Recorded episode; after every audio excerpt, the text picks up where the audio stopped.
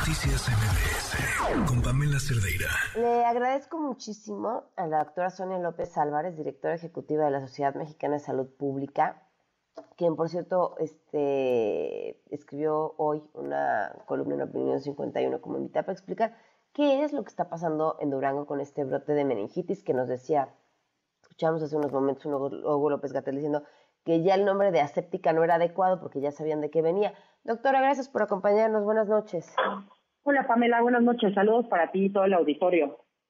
¿Cómo, cómo, eh, se ha dado todo el desarrollo de esta enfermedad desde que se conoció hasta lo que sabemos ahora?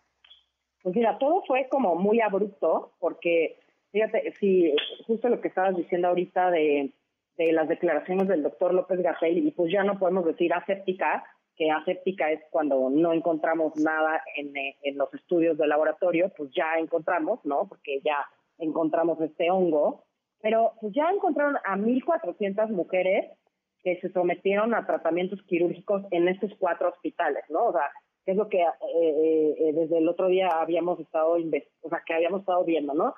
Que desde hace más de cuatro o cinco meses, a estas 1.400 mujeres han esta, se sometieron a estas cirugías en estos cuatro hospitales, ¿no?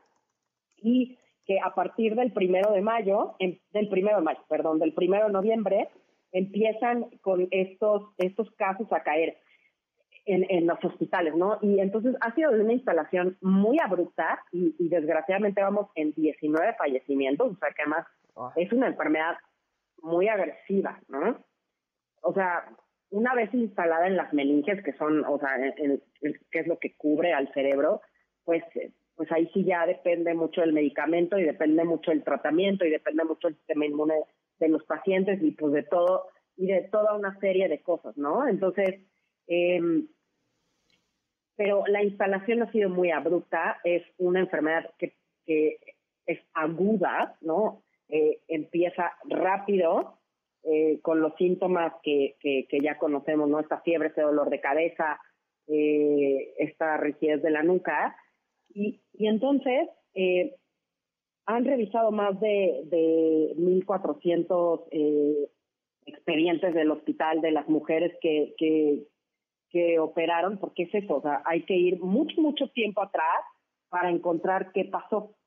Ya no decimos meningitis aséptica, ya decimos meningitis por un hongo, eh, el único antecedente que se conoce ahorita ha sido uno que hubo en Estados Unidos, que tardaron como tres años en, en, todo, en concluir toda la investigación. Esperemos que a nosotros aquí en México no, no ocurra esto, ¿no? O sea, que no ocurra esto. Veíamos hoy unas imágenes muy, muy, muy fuertes, ¿no? De la familia, de las familias marchando en Durango pidiendo, pues, eh, pues esta, esta justicia, ¿no? Y, y me parece que, tanto el gobierno estatal como el gobierno federal han estado eh, trabajando de la mano y, al pie del cañón tratando de investigar qué es lo que está pasando, ¿no?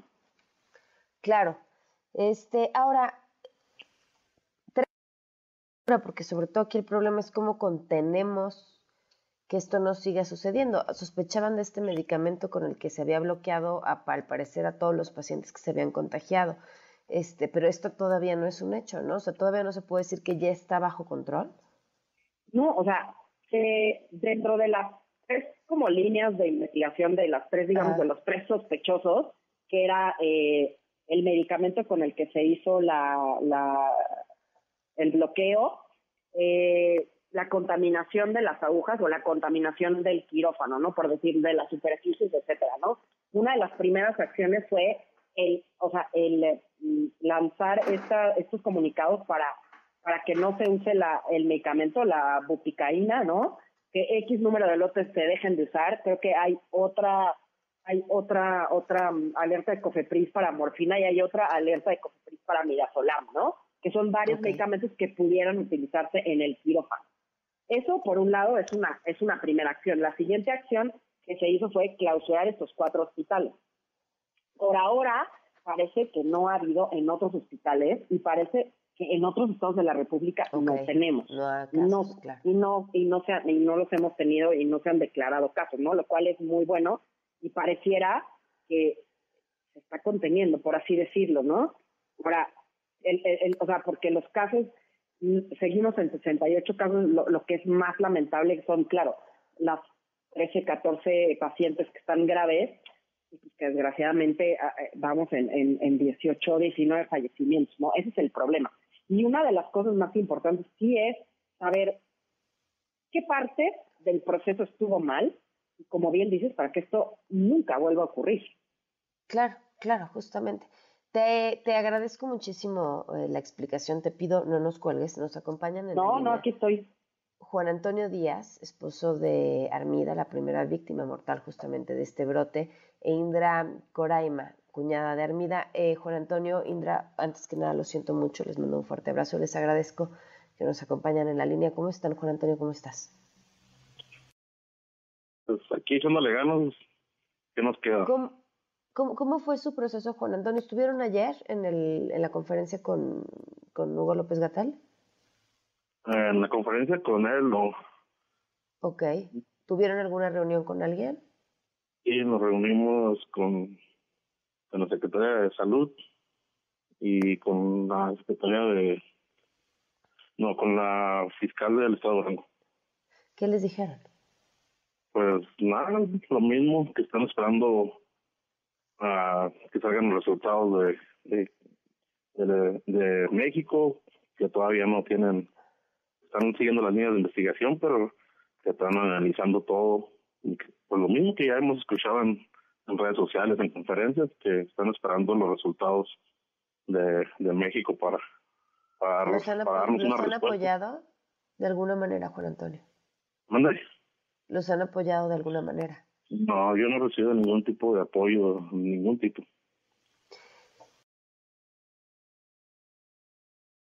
También en la línea, algo que te parezca importante mencionar, Indra, buenas noches. Sí, buenas noches. Comentarle al público sobre este proceso. Pues nada más ¿cómo ha estamos esto exigiendo justicia. Esto mi cuñada es la que representa oficialmente el eh, el caso número uno de meningitis y yo creo que pues si se resuelve esto pues vamos a resolver todos los demás que vienen con ellas. Lo mencionábamos ayer en una en una carta en, en lo que llevamos en la en la marcha. Todos somos Armida, Armida somos todos y pues somos el sol, no nos van a tapar con un dedo y eso esperamos, solo estamos pidiendo justicia en nombre de Armida y en nombre de todos. Claro, Juan Antonio, no, no, no quisiera hacerte eh, revivir los momentos que has estado pasando, que me imagino de ser un verdadero infierno, pero en, en, en este primer momento, cuando ella enferma, sobre todo siendo el, caso número uno reconocido, eh, ¿qué pasa? ¿Cómo, ¿Qué es lo que te van a ti diciendo hasta llegar al día de hoy?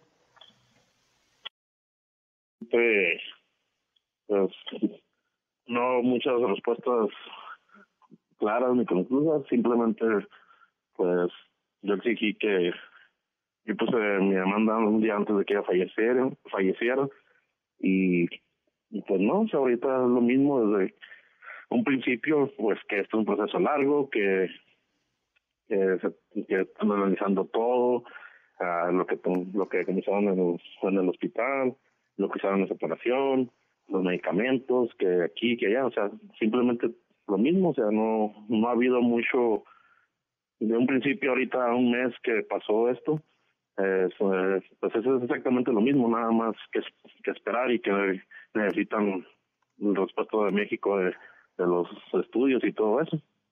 Entonces Claro. prácticamente no hay mucho, mucha diferencia de un principio que ahorita.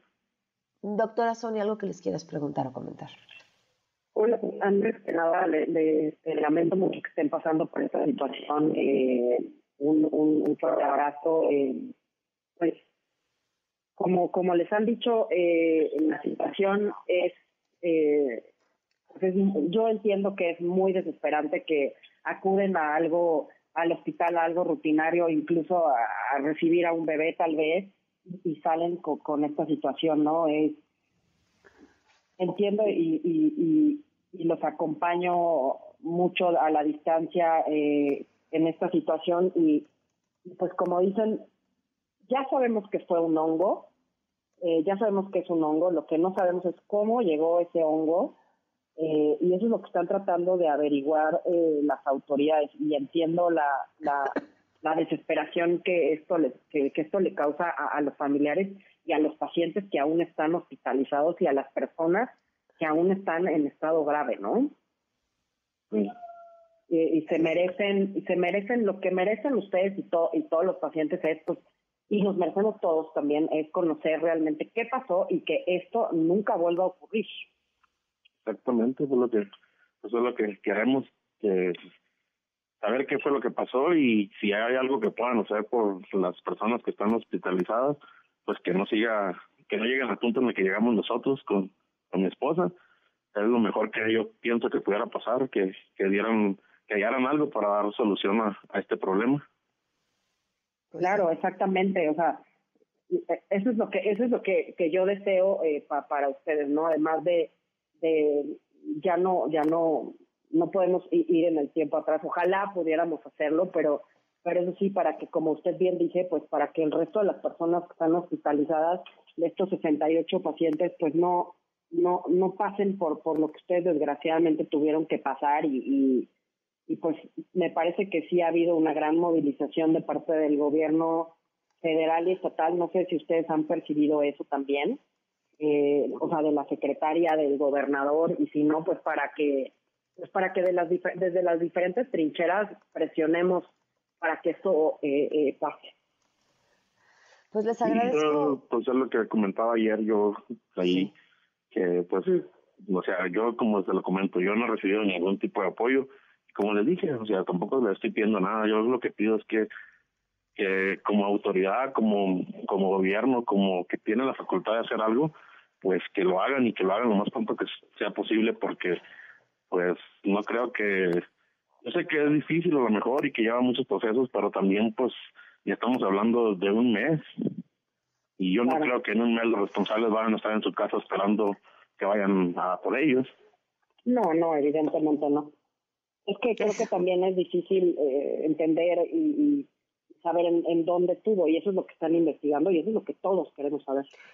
Pero, pero, doctora Sonia, o sea, ¿podemos esperar eso tres años para entender en dónde estuvo el problema? No, no, no, no, no, no. Y, por eso creo que, eh, y, estaba escuchando la conferencia de prensa y, y, toda todos los, mensajes que ha dado el, gobernador y esto, y, están, eh, o sea, hay, hay denuncias, hay denuncias fiscales, o sea, hay denuncias eh, como penales, ¿no? Abrieron 2.500, hay 2.500 expedientes, hay 40 denuncias, ¿no? O sea, creo que están viendo por diferentes vías para dar, para dar realmente con, con, pues, con, las últimas consecuencias y con los culpables.